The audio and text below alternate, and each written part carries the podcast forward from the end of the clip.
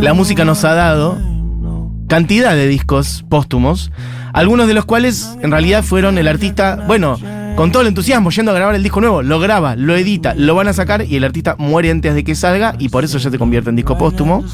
Y en otro caso no, por ahí el artista murió hace 30 años.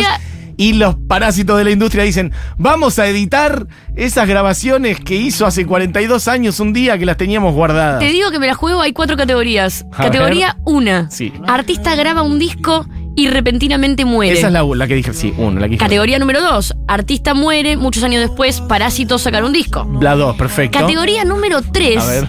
Sí. Artista graba disco y se suicida. Es una categoría. Yo la traje, de hecho la mayoría de los discos que traje son esos. Sí. Tra- graba un disco.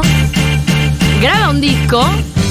En este caso no, porque muere de sobredosis, pero Claro. eh, graba un disco y se suicida conscientemente después de grabar ese disco. Entonces, lo que no sabíamos es que el material que estamos escuchando es el material que grabó previo a su suicidio. Traje dos ejemplos de esos. En la categoría 4, Categoría número 4, y que Jeff Buckley no sabemos dónde entra. Además. No, Jeff Buckley- Bueno, eh, categoría número 4, artista sabe que se va a morir y graba su disco póstumo. bueno, sabe Teniendo que cáncer, dice- teniendo- Claro, metes la de sabe que va a morir. El de Bowie no cuenta, pero sí cuenta el de Joey Ramone. No lo trajimos, pero Joey Ramone está muriendo de cáncer y decide hacer su disco de despedida. Y decide que ese disco salga después de que muera. Quedan planteadas Cuatro categorías. Si a alguien se le ocurre una quinta, que la las manden. cuatro categorías. Pueden ampliar, efectivamente, si A, quieren. B, C, D. Vamos a anotar en qué el- casillero lo estructurado de este programa. Bueno, por lo pronto, bueno, Mi cerebro hablando. tenemos cantidad de discos que han salido, para decirlo rápidamente, reuniendo todas esas categorías que dijimos recién, discos que salieron después de la muerte del artista. Punto. Eso es lo que reúne a todos. Y hay muchos que son bellísimos y discos muy importantes en nuestras vidas. Así que yo he traído algunos, Barbie ha traído otros y a su vez hemos traído un montón. Bueno, el primero que sonaba era Mac Miller, hay que decir. Circles. Ya sonó recién un poquito de Mac Miller. Sonó un poquito de Janis Joplin en la pasada. Ahora está sonando el amigo Jeff, Jeff Buckley, que justo su muerte es una muerte que queda en un lugar donde decimos, ¿se suicidó o se murió accidentalmente? No se sabe bien. Pero este disco, eh, ¿cuánto tiempo salió después de que murió? ¿Lo tenés dato? Yo creo que un poquito. Claro, ojo. Porque vos estás hablando de Grace o de. No, estoy hablando del disco, no este, el disco póstumo de Jeff Buckley. Bueno, ahora te lo. Ahora lo chequeamos. Em, bueno, por lo pronto. Tenemos un montón de discos. póstumos. Yo sé que es un poco fino, no importa. Si tienen el dato o no lo tienen. Yo traje Por ahí mis, recuerdan grabaciones así perdidas. Cuando puede ser un tema también, puede no ser un disco. Vieron que en un momento salió alguna canción de Prince, han salido canciones de Freddie Mercury, por ejemplo, de Queen, y el resto de la banda grabó algo. También ocurrió algunas cositas con los Beatles, por ende, bueno, puede jugar como póstumo de Lennon, ponele. Bueno, cosas así. Yo, yo Tenemos- traje categoría A, que es la de sacas un disco y te morís. yo no traje ordenado por categoría. pero te lo estoy ordenando yo. Bueno, Vos me vas a decir si te decís Yo categoría entra. Bien. Y traje cate- categoría C, que es la de el suicidio. micrófono, Churco. Eh, quiero decir algunas al pasar, solamente para que en el mapa aparezcan nombres y a ustedes les interpelen. Tenemos desde Joy Division, Notorious B.I.G., Michael Jackson, Janis Joplin, John Lennon, Amy Winehouse, lo decíamos antes, Hidden Treasures, eh, Bob Marley, Queen, decía antes, Nirvana, Marvin Gaye, Queen tiene el, el título más mersa de. Made in Heaven era, ¿no? póstumo. Sí, la verdad que sí. Tengo la data de Buckley, que es que eh, falleció en el 97 y el disco, eh, que bueno, este tema no está en ese disco, pero Sketches for My Sweetheart the Drunk está, eh, salió en el 98. Ok. Un año después. Entra en categoría eh, A. Se murió y después salió el disco. No es, no es parásitos. No, no es Parásitos. No es parásitos. Como que cuando está dentro del año, Claro. es como, che, esta persona tenía material para sacar un disco. Lo que quiero decir es que Aleluya no está en ese disco, por eso, para no. Deja que de pasar la canción. Que la gente no se confunda. No queremos dar malas informaciones a la gente. Pregunta. Aleluya la hizo en vida, ¿ok? La salió en vida de Pará. Jeff Beck. Eso es lo que yo quería Re- decir. Otro dato, otro dato que tendríamos que tener de estos discos Sí. es si es una compilación o si es un disco grabado. Me gusta la categoría 6B. No, Ya está, empieza es, a ser claro, es punto. bien Es tipificado. A.1. Bien, Perfecto. Uno es si el disco fuera. Total, alguien dice por acá el de Palo Pandolfo, pero totalmente. Y aparte es un hermoso disco. Muy bien, Andrés. Hay Gracias, algunos, amigo. la- eh, los que son full compilaciones no entraron como discos póstumos, o sea, no pusimos recopilaciones póstumas, o sea, No, full- tiene que haber algo No. nuevo. Tiene que haber algo nuevo. En este caso, por ejemplo, el que habíamos, el que estaba sonando de Bob Marley es canciones nuevas con algunas versiones en vivo. O sea que es un mix y lo pusimos por eso y es Confrontation. Sí, no, pero pará, porque no hablo de, de un compilado. Eh, Pearl de Jerry Joplin no fue un disco enteramente grabado en, en un estudio Sí. y después murió. Son varias grabaciones.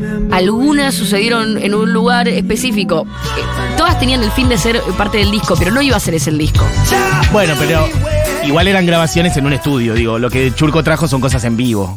Es Sí, no, Bob pero me refiero que sigue siendo un compilado para mí, Sí. Pearl de Janis Joplin. No es lo mismo que eh, Closer de Joy Division, que fue un disco que se terminó de grabar y después muere. Para mí- que fue entregado al sello. Pasa que compilado en realidad es como cuando algo ya salió y lo recompilás. Es como una especie no, de grandes no, éxitos. Entiendo, pero digo Grabaciones reunidas, póstumo. vamos a decir así. Bueno, Sí. grabaciones reunidas póstumas, perfecto. Lo fino que nos estamos poniendo con las categorías. Al pedo total, pero está bien. Es me que para. ¿sabes cuál es la diferencia? Por eso yo a mi disco les voy a dedicar más que este segundo, ¿eh? Obvio, claro. Bueno, yo quiero, quiero decir algunas cosas que está diciendo la gente, que está muy bien, antes de sumergirnos en otra. Eh, bueno, alguien dice Blackstar de David Bowie. Eh, está No, bien. no es póstumo. No, está bien. Sale, estaba vivo. Ah, es verdad, estaba vivo. Era como una despedida. Tiene un disco No, póstumo no, él. Él salió sabía que se iba a morir. Claro, sabía que se iba a morir. Un poco inspirado en que en nada, Sí. en su Eso es lo que Es en la, en la categoría de. Sí. No, pero salió en vida. Cayó en Salió, vida. bueno, pero es verdad, Es pero lo grabó muriéndose. de es D.2. dos, porque estaba, D.2. ¿Entendés? Categoría D.2. Perfecto. Creo que hay un disco póstumo de Bowie igual, ¿eh? Que se llama Toy. Alguien dice por acá, ya no mires atrás del flaco. ¡Correcto! Em, ¿Cuál sería esa categoría?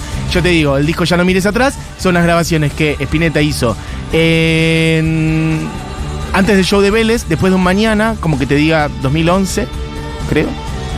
Y salió, bueno, como mucho después de su muerte. Categoría. Él no sabía que iba a salir. Sí. Categoría. Eh, quiero decir. Ahora vamos igual a esos de Spinetta. Sí. Eh, Blackstar de Bowie, ¿en qué categoría entra? Ya lo dijimos.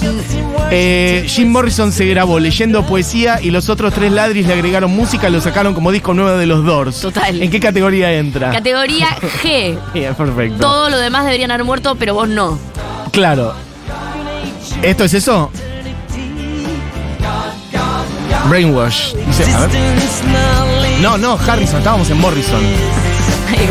Ah, está bien, está bien. Por eso me sonaba muy poco Jim Morrison esto. Ok. Eh, los dos discos de Luca con grabaciones caseras anteriores Es a Sumo, dice alguien por acá. ese disco. Esto lo, que pasa dice que ese es Beto. C.4. C.4. Es un nivel de. fuimos a buscar unos demos de antes de. Esto, segu- esto sirve. Son muy lindos Esto esos discos. sirve, pero son, muy, hermosos. El del caballo, yo lo conseguí original. Sí, hay dos. Son muy lindos los Estaba dos. muy difícil conseguir en una época. Hace poco, bueno, están subidos en Spotify ahora, ambos. ¿Podemos poner algo de ahí? Cuando Diego pueda con sus dedos. Todos los discos de Flema después de la muerte de Ricky entran como parásitos. Los odio, dice alguien por acá. Eso, no, bueno, pero son discos eh, nuevos, sin Ricky. Estamos Bueno. hablando. O estamos hablando de discos con Ricky que se reissuaron. La verdad, eh, no quisiera. Acá está sonando Luca, de esos dos. Time, Fate, Love y el otro, exacto. El otro día le dediqué media hora a este disco. Te pregunto, Juli, porque este dato no lo tengo. Tanguito es póstumo, ¿no? Es muy póstumo. En el 96 sale Time, Fate, Love. En el 97 sale Perdedores Hermosos. Eso era lo que yo quería reponer de la información. ¿Qué más? Jay Dilla produjo su disco Donuts en el hospital sabiendo que se moría. Eso para vos, eh, Bárbara, después hay que ver qué categoría es. Categoría, esa es la categoría, dijimos, la, la, la D. Sabés que te vas a morir y haces un disco de despedida y esperás a morirte para que salga. Genoveva dice, canción de Fede Moura de Superficies de Placer que la grabó sabiendo que iba a morir y ese encuentro en el río musical es hermosa y prolongó su sonido azul nomás. Eh, efectivamente, él sabía. Eh, ¿Qué más? Esta no es una categoría, pero sí un dato de color. Lou Reed iba a hacer un featuring en el temón Brooklyn Baby de Lana del Rey. Ella viaja de Londres a Nueva York para grabar y ese día él muere. Qué Le hizo un chiste. El chiste. disco, el disco, Voy a grabar con vos. Me voy a ir a morir. el disco Tango de Tanguito eh, salió en el 73 y es, eh, él murió en el 72. Póstumo. Perfecto. Caso del rock nacional. Cuando veo los videos de Cantora de Mercedes Sosa, dice alguien por acá, me da como que ella sabe que puede ser su último disco. Paz y nostalgia me transmite. A mí me pasa algo similar también. Y me pasa algo similar, igual son lecturas que uno hace hacia atrás, que uno no sabe qué tan correctas son. Pero algo de las bandas eternas de Spinetta, algo de todo eso, me da, bueno, como una celebración de su vida y algo de él también diciendo, bueno. Él ya estaba. enfermo. Hacemos una de, vamos y qué sé yo, hacemos vamos haciendo una despedida, quién sabe. Eh, bueno, puedo- ¿nos metemos en sí, algunos? Sí, yo hay dos. Yo porque quería destacar los mensajes de la gente que está muy Por bien. favor, sí. Pero yo, yo- hay dos discos que, es más, uno va a ser muy rápido porque. Vamos a hacer uno vos, voy yo, vas vos, voy yo, una cosa Hay, así. ah, ok. Voy al primero que es el que más le quiero dedicar. Elliot Smith, From a Basement to the Hill. Yo de este disco tengo muchas cosas para decir. Perfecto. Por empezar, eh, este disco eh, es un disco póstumo.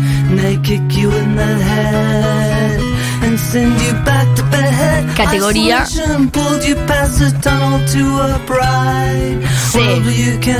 Esta persona escribió estas canciones. Pero tiene una diferencia muy grande con el otro disco que traje, que también es de una persona que hizo un disco y se suicidó. Y es la siguiente: este disco no fue terminado. Este disco, eh, Elliot lo grabó y eh, en un momento eh, está peleando con su novia. Quiero hacer además una previa para la gente que está escuchando. Elliot Smith es de las cosas más bellas que les pasó a fines de los 90, 2000 a la música. ¿Sabes qué te iba a decir? Era muy joven, tenía 34 años cuando se No hemos hablado casi nada de Elliot Smith Soy en este muy programa. fan de Elliot Smith. otro día te encargo un buen contenido de Elliot Smith a fondo. Martes que viene, Elliot Smith. Pero lo Perfecto. que quiero decir de este disco es que Elliot Smith era muy dramático. Era muy drama queen. Sus canciones son eh, siempre como. tienen como ya un audio muy low-fi dramático. De hecho, en las películas que aparece siempre son protagonistas. Y porque es muy de película, además, Elliot Smith. eh, aparece protagonizando momentos muy dramáticos. De hecho, te voy a pedir, Diegui, que pongas ahora. Eh, fíjate, porque eh, tiene una introducción de un minuto treinta. Eh, la canción eh, King- King's Crossing, creo que es, ¿no? Tiene una introducción de un minuto treinta, pasala. Esta canción. Subí el volumen. Quiero buscar la letra. Esta canción. Yo siento que es el anuncio de él de que se va a suicidar. Además de que para mí es de las canciones más lindas que tiene. Eh, lo que sucede es que él está con su novia en la casa discutiendo. Discute mucho, mucho. Y en un momento decide quitarse la vida clavándose un cuchillo dos veces en el corazón. O sea, no- es como lo, lo más dramático Sí. en un suicidio que vas a ver es él discutiendo. ¡Ah! Y cuando muere, eh, igual hay una investigación por si la novia en realidad lo cuchilló. Pero vamos a dejarlo acá. Es rara la parte de la segunda, digamos. Vamos a dejarlo acá, porque, Porque porque una, pasa- bueno- pero eh, también supuestamente era raro el escopetazo que no le llegaba el dedo a, a Kurt Cobain. Siempre le echamos la culpa a la mina. Está bien, pero es Él como darte una nota. dos tiros en la escribió cabeza, este no disco que es el disco más suicidia que vas a escuchar. Y se clavó dos cuchillos después de amenazar muchísimas veces con suicidarse. Tenía una Sí. vida recontraturbia. Ya el martes que viene mm, vamos a hablar de eso. Era un chabón que estaba muy triste y que todo el tiempo hablaba del suicidio y se clavó dos cuchillos en el corazón. Y es la manera en que yo voy a recordar a Elliot Smith porque es casi como lo más coherente de su discografía es haber terminado con dos cuchillos en el corazón. El punto es que esta canción, subí el volumen.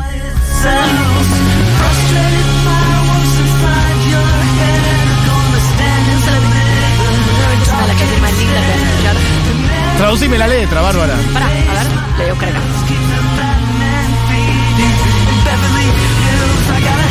No me puedo preparar por la muerte, para la muerte más de lo que ya me preparé. Lo único que puedo ahora es ver The Shells, que son las, las, la- las caparazones. Sí, las conchas marinas. Sí. Eh, bueno, y, y esto es muy poético. El The game looks easy, that's why it sells. Es como que todo es muy rimado y, y muy. Es casi como un rapero dramático del folk. Y, y es Navidad y las agujas están en el árbol, en el árbol de Navidad. Viene un skinny Santa, viene un Santa todo flaquito. Me está trayendo algo para mí. Su, su voz, es que las palabras además son difíciles de traducir, pues es muy poético. His Bueno, otro día lo- Overwhelming, pero su discurso es medio slurred. Y solo entiendo palabra a palabra. Bueno, es todo muy triste la letra. Y para mí es el anticipo de lo que va a pasar. Este disco es un discazo entero. De hecho, pone, perdón, ¿eh? Pone el tercer tema.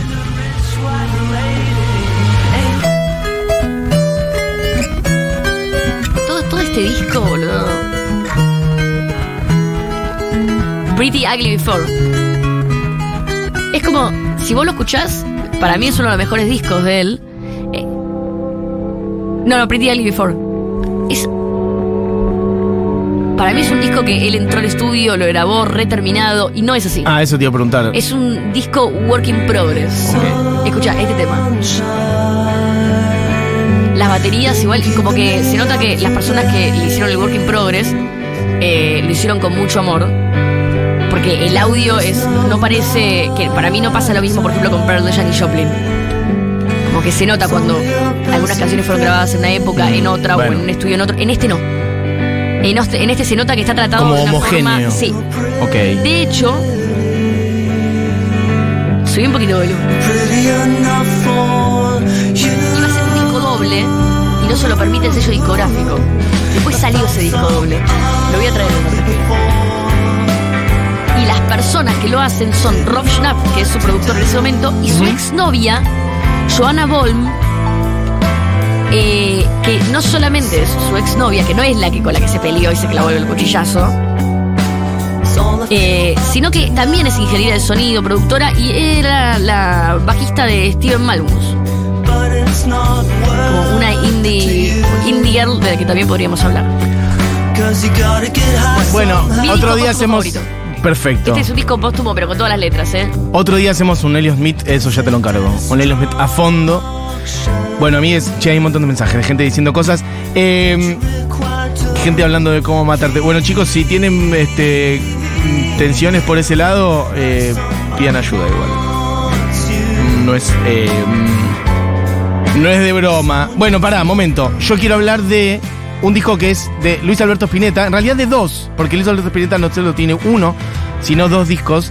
Después igual me voy a meter en otro que es el Unplugged de Nirvana, si es que llegamos, porque creo que vamos a terminar hasta las 3 de la tarde. Por lo pronto, podés tirar Diego Vallejos, eh, por ejemplo, Iris. Bueno, el asunto es así. Luis Alberto Spinetta, como es de público conocimiento, miren, ya sonando su voz.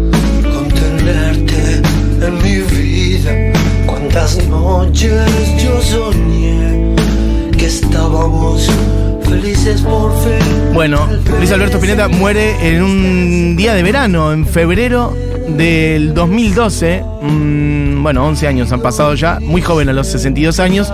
Venía teniendo unos discos hermosos para mí en su última década, que eso es algo que por ahí para una figura de su calibre muchas veces no pasa. Vieron que por ahí, no importa, ya deben haber venido nombres a su mente, eh, que de una figura de peso en, en la historia de la música popular de Argentina o de un país, como bueno, por ahí sus discos jóvenes son los que, en general, los discos que dejaron huella y los del que todo el mundo es fan, y después llega la parte más gente que dice, ah, su última etapa es una verga, etcétera. Yo nunca igual entro mucho en esa, pero sí quiero destacar que los discos de Spinetta de los últimos años son para mí gloriosos.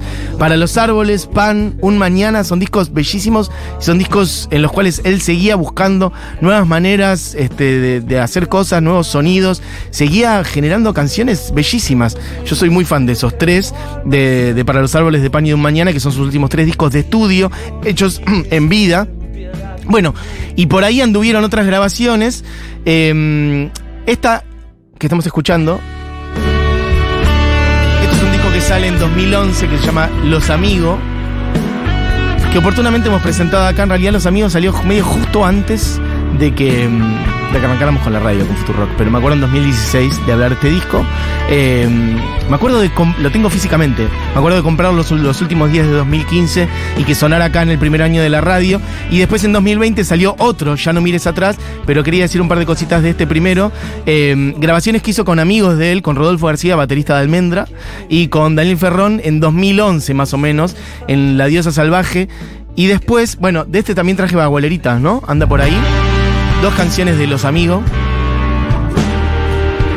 Hay más gente acá, está el Mono Fontana en teclados, también está Claudio Cardone, está Valentino Spinetta, uno de sus hijos. Recuerdo que ese nombre de disco me, me generó muchos problemas en mi psiquis. Los Amigos, Sí. que le faltara la S final.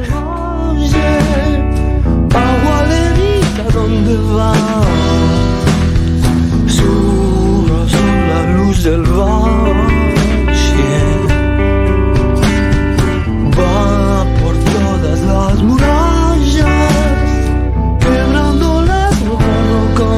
Bueno, para mí estos discos siguen un poco en la línea de lo que él venía haciendo en esos últimos años. Son grabaciones bastante contemporáneas a esos últimos años. Así que, bueno, claramente hay algo de ese sonido. Después podemos pasar a Ya no mires atrás, un disco que salió en 2020.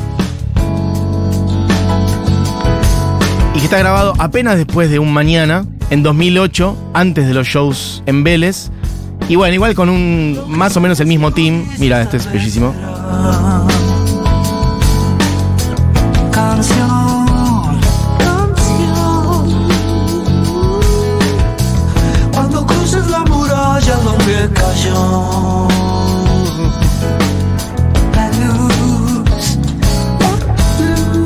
Bueno, yo. mm, saben que a mí me gusta muchísimo Spinetta y que además eh, me quedó mucho eh, la, la bronca de sentir que él podía seguir. que estaba muy en forma. Estaba creando mucha música muy seguido y que. mm, eso, que estaba muy vigente él. Y que por ahí podría haber seguido generando discos, este, mm, bueno, hermosos, que nos hemos perdido, en fin. Pero están estos dos discos póstumos de Spinetta que quería traer hoy. Creo que nos queda una más, un poquitito de 20 ciudades, ¿no? Para mostrar un Tus pelín. propios ojos ves lo que se perdió y estás harta de esperar. Por un tiempo nadie te llevará a pasear. Bueno, dos discos de Spinetta. 2015 salió Los Amigos, grabado en 2011 La Diosa Salvaje. 2020 salió Ya no mires atrás, grabado antes, en 2008. Eh, bueno, en ambos está Cla- Claudio Cardone.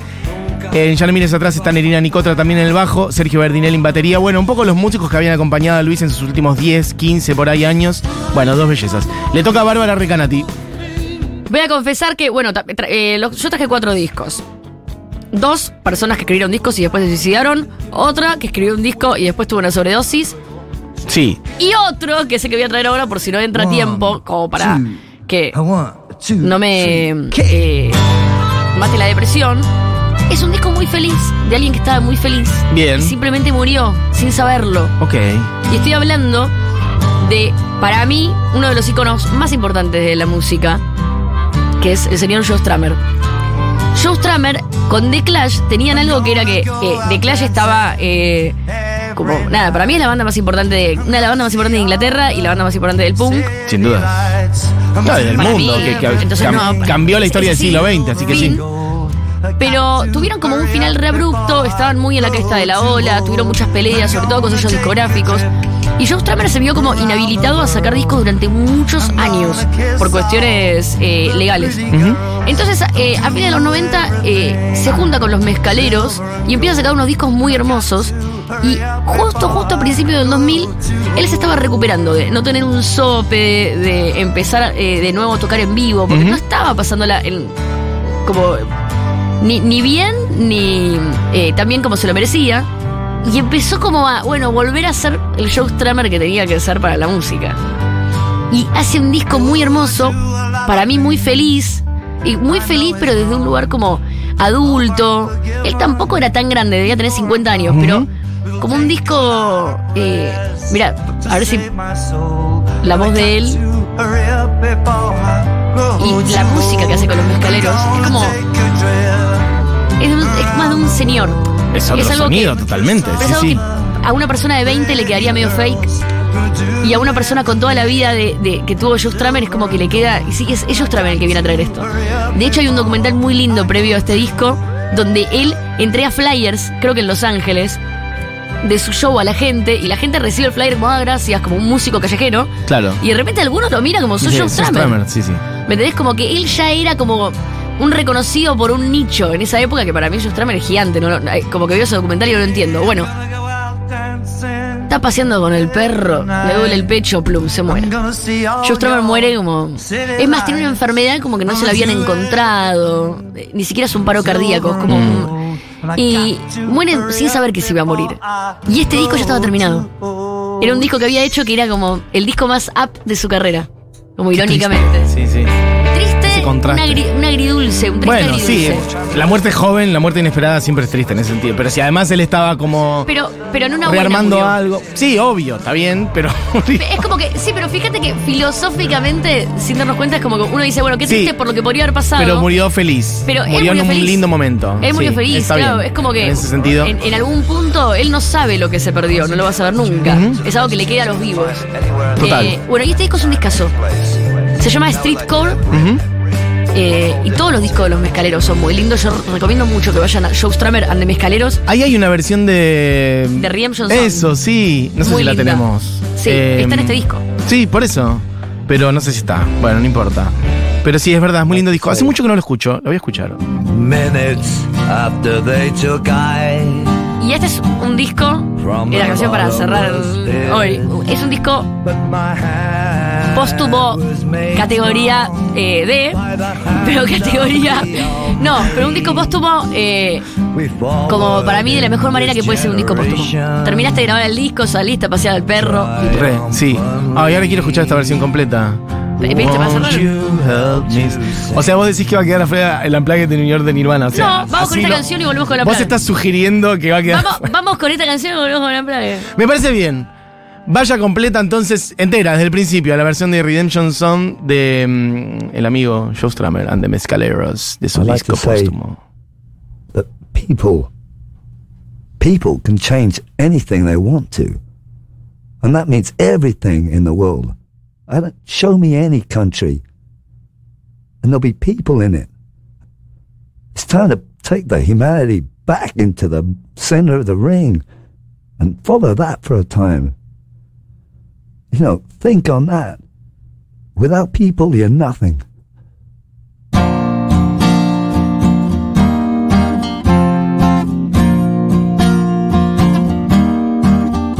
Old pirates, yes, they rob I. Sold I to the merchant ships. Minutes after they took I from the bottomless pit. But my hand was made strong by the hand of the Almighty. We forward in this generation triumphantly. Won't you help to sing these songs of freedom? Cause all redemption songs, redemption songs.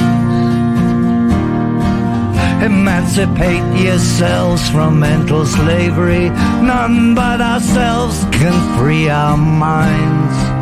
Have no fear for atomic energy, cause none of them can stop the time. How long shall they kill our prophets while we stand aside and look? Some say it's just a part of it. We got to fulfill the book. So won't you help to sing these songs of freedom? Cause all I ever had, redemption songs, redemption songs, redemption songs. Old pirates, yes, they rob I, sold I to the merchant ships. Minutes after they took I from the bottomless pit. How long shall they kill our prophets while we stand aside and look? Some say it's just a part of it. We got to fulfill the book. So won't you help to sing these songs of freedom?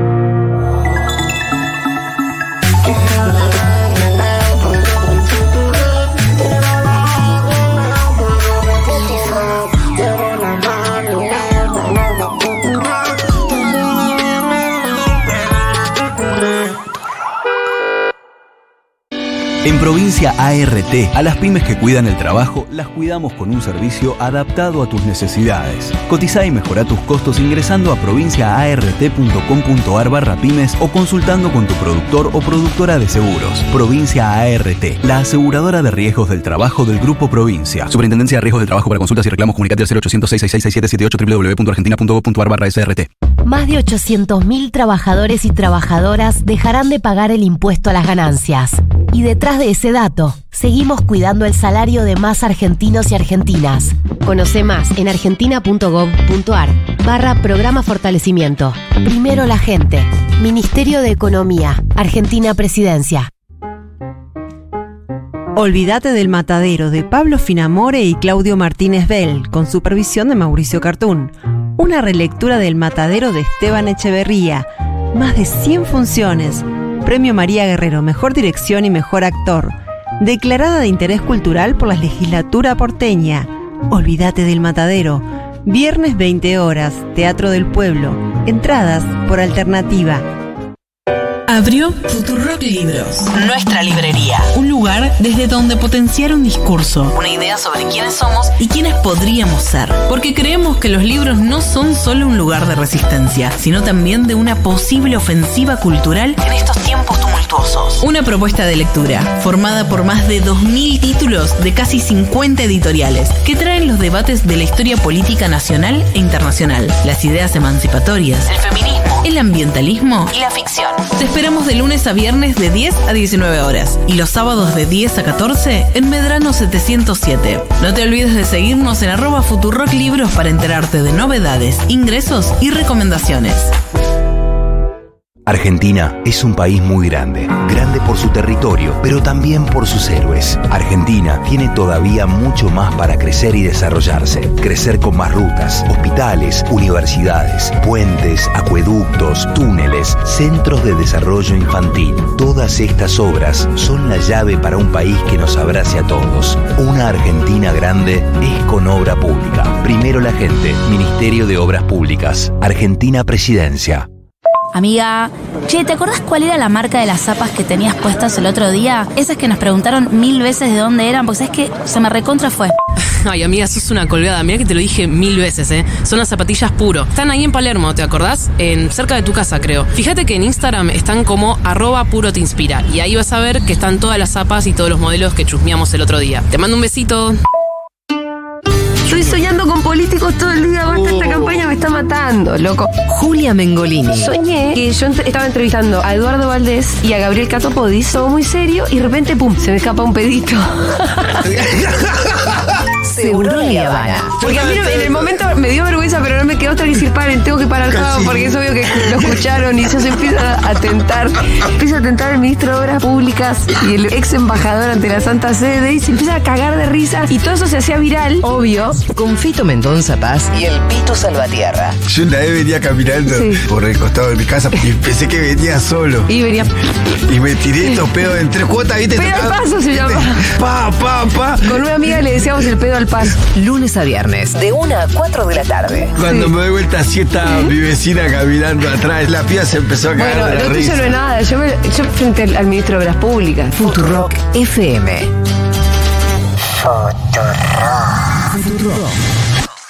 Una lluvia de castañas de cajú. Futurock. Mezclando toda la música hasta el infinito. La hora animada.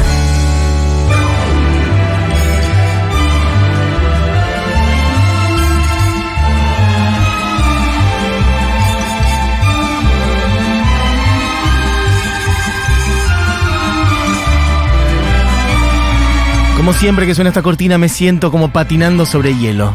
Mira, Barbie, nos agarramos de la mano, estamos los dos vestidos como con lentejuelas Yo estoy mojada, y vamos como tengo frío. haciendo esos firuletes. Me puse estas zapatillas encima que se me mete todo el hielo en el medio de la media. Pero, viste, el, los- el vestuario de los eh, Me está patinadores olímpicos. dolor de panza. Con- en malla, por el eso frío. estamos. En malla, en Y calzas. se me está pegando. Y yo estoy pensando que cuando vaya al baño me voy a tener que sacar toda la malla entera. Siempre flasheo patinaje sobre hielo con esta cortina. No sé por qué, pero algo de eso hay. Chiques, son los últimos tres días para mandar tu novela. ¿Para qué? Para el premio Ediciones Futurock. Estamos buscando la mejor novela del año 2023. Por eso, desde Ediciones Futurock lanzamos la cuarta edición del premio Futurock Novela, el premio literario más importante de la edición independiente. Este año evaluarán las novelas finalistas Sergio Holguín, Agustina Basterrica e Inde Pomeraniec. La novela ganadora será publicada en Ediciones Futurock y recibirá un premio de Escucha atentamente, un millón de pesos. Para participar, entra a Futurock FM barra novela, lee las bases y condiciones y subí tu manuscrito. Tenés tiempo hasta el 22 de septiembre, no queda nada, nada. Recuerden que pueden entrar, encontrar, digo, las seis novelas premiadas en 2019, 2021 y 2022 en tienda Futurock FM con descuentos especiales para la comunidad Futurock. Eso, por un lado. Por otro lado, el Teatro Tref presenta en la agenda de septiembre lo siguiente. En lo que queda de este mes, Melina Mogileski y el lanzamiento de Huecos, viernes 22 de septiembre. Por otro lado, el viernes 29 de septiembre, Flor Paz presenta Ancestral. Por otro lado, el sábado 30 de septiembre, el Club Audiovisual presenta su segundo disco, que es lo que está sonando.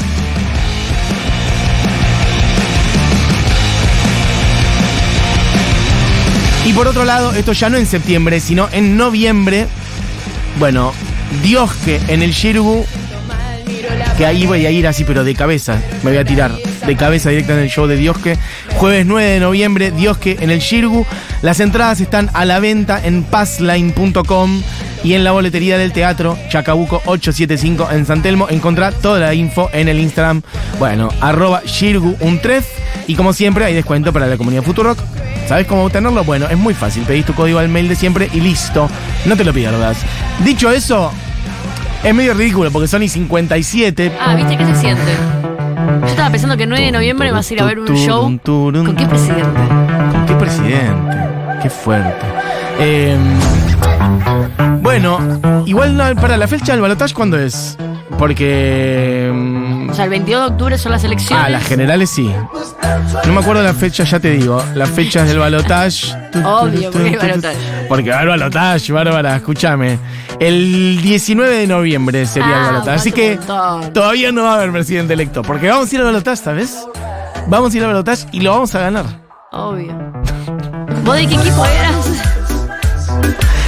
Bueno, amigos, amigas, eh, no voy a hacer el contenido de Nirvana de Unplugged porque son y 57. Escúchame. Bueno, en todo caso, es si el querés. más famoso En todo caso, hay. si podés- querés poder tirar una de fondo y yo digo algunas es el disco cosas. Que más gente tiene. Eh, bueno, es muy probable. Yo creo que ese disco es el disco que más casas vi en mi vida. Y Yo creo que ese y el amor después del amor. Yo creo que ese y el de Santana del 99, ese rojo No, que venía con. ¡Ay, osa! ¡Una locura! Es muy fuerte lo que acaba de hacer. Ese era el que venía con.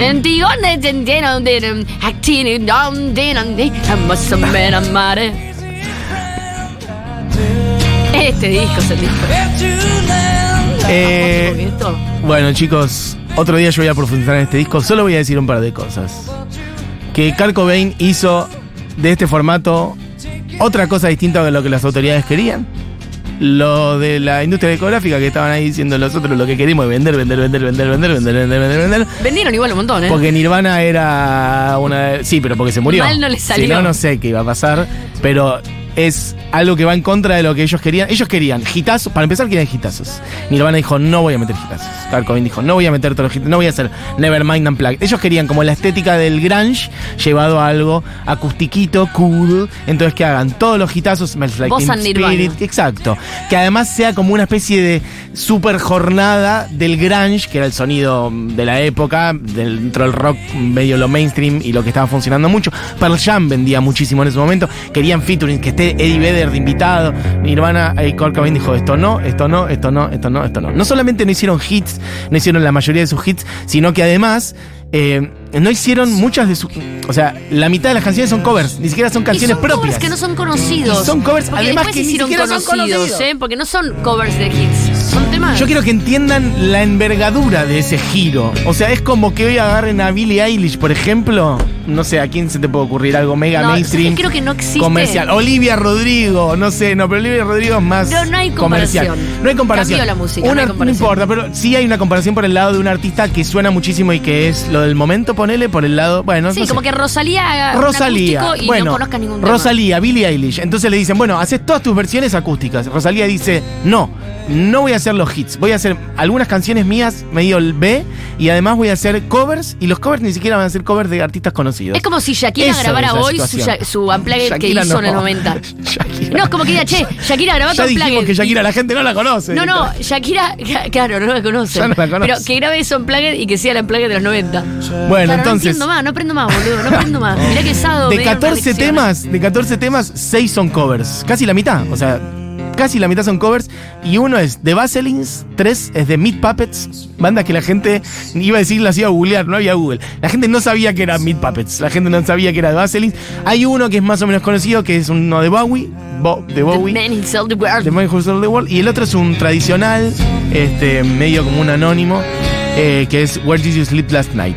Bueno, en fin. Y de las propias, Polly, Dumb. La única más o menos que era una especie de hit es Come As You Are. Es la única que era más o menos un hit. Esta es la de David Bowie. Bueno, nada, destacar un par de cosas. Eso, como un gesto punk en ese sentido. Sí. De cagarme en lo que me piden y hacer lo que yo quiero. Hay un cello, hay un, en un momento cambian todos los instrumentos. Eh, Novoselic, el bajista, agarra un acordeón. Bueno, es una maravilla, es un sueño. Y además, también, parece lo que decía antes de Spinetta, me deja la pregunta de ¿para dónde hubiera ido Kurt Cobain si, bueno, en un punto no hubiera decidido terminar con su vida? Pero a nivel musical, me da intriga, ¿no? Porque esto abre un sonido para otros lados. ¿Qué dice Diego? Diego dice que estaría haciendo trap. El ¿Sabes otro qué, día yo vi un tweet de alguien que ponía, eh, que escribía en la red social, escribía, eh, Kurt Cobain tal vez ahora hubiera envejecido, hubiera perdido el feminismo, estaría medio derechoso, estaría como que, viste que hay personas que... No, no es así. No, no lo sabés, no lo sabés, No, pero me causó gracia, porque viste que hay personas que tal vez en esa época eran re progre y cool y tal vez envejecían re mal. Así que qué sé yo. Déjame bueno, aferrarme a mi amor por Kurt Cobain y a la idea de que él iba a ser cada vez mejor incluso. No solamente iba a seguir siendo el mismo, sino que iba a mejorar como persona. Bueno, dicho eso, eh, otro día nos profundizamos un poco más. Un disco que fue grabado unos meses antes de que Kurt Cobain muriera y salió este, en noviembre del 94. Él murió en abril del 94, así que salió unos meses después y efectivamente explotó y vendió muchísimo. Pero creo que la venta tiene, no porque el disco no sea bueno, que el disco es glorioso, pero es eh, anticomercial respecto de lo que las autoridades querían. Eso es lo que quería destacar. Ese es mi comentario, mi reseña sobre Carcovin. Carcovin, te quiero, gracias por todo lo que me diste en mi vida. Se quedan con Seguro La Habana. Julieta Mengolini. Anotá, Todo el equipo como siempre. Efectivamente. Sony claro, mira, Sony 2. Entramos y Nosotros entramos y 8, ¿sabes? ¿Sabías? Seis, anota, anota seis, anota. Dicho ah, eso, bueno. igual todavía les queda tanda a ellos, así que se van a quejar. Eh, este programa fue hecho por Diego Vallejos, Julián Matrazo, Moira Mema, mi nombre es Matías Mesoulam, Bárbara Recanati Y nos vamos a ir igual no con uno de Nirvana, porque antes al pasar, algún capo por ahí mandó mensaje diciendo, siervo, aquel hermoso disco de Palo Pandolfo. Y la verdad que es verdad, es un disco maravilloso, en donde hay un montón de invitados, Sofía Viola, Mora Navarro, Hilda Lizarazu, Santiago Motorizado, Fito Páez, un disco sobre el amor, el universo, el espíritu, la vida, toda la Sí, y sensibilidad tiene, y tiene de Palo una Pandolfo. cuota delicada de ese disco, que es que algunos singles salieron con él en vida. Creo que sí. Sí, sí, el de, el de Santi Motorizado yo me lo acuerdo perfecto. Me me acuerdo que él estaba promocionándolo. Ahí va, es verdad, sí. De hecho, Me tienen un acuerdo video con perfecto. Santiago. Sí, sí, sí. Tienen el video con Santiago, O sea, fue total. ahí como que... Bueno, de ahí vamos a poner la idea, ¿no? Perfecto, nos vamos con esta, la idea. eh, una canción bellísima de este disco, gracias al amigo que lo recordó. En esta canción está Mora Navarro, así que un beso para Palo, loco. Esto fue La Hora Animada. Volvemos en el día de mañana. Miren qué hermosa esta canción. Abran las ventanas, suban el volumen y vuelen ahí con Palo. Beso grande, chuchu. El tiempo que pasó no pudo curarme. La Biblia se cerró. La abrí por quemarme.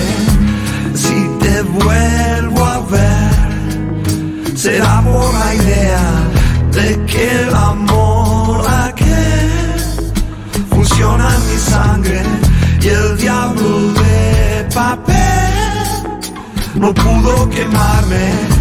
Sé que fui infiel, funciona mi sangre.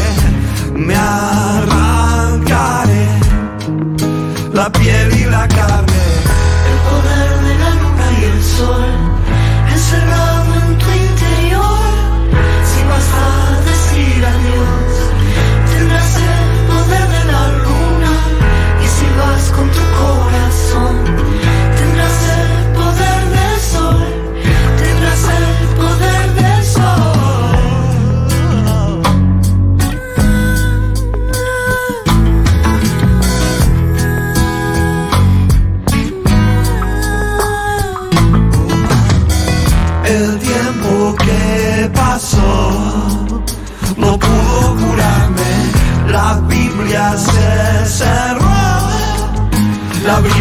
por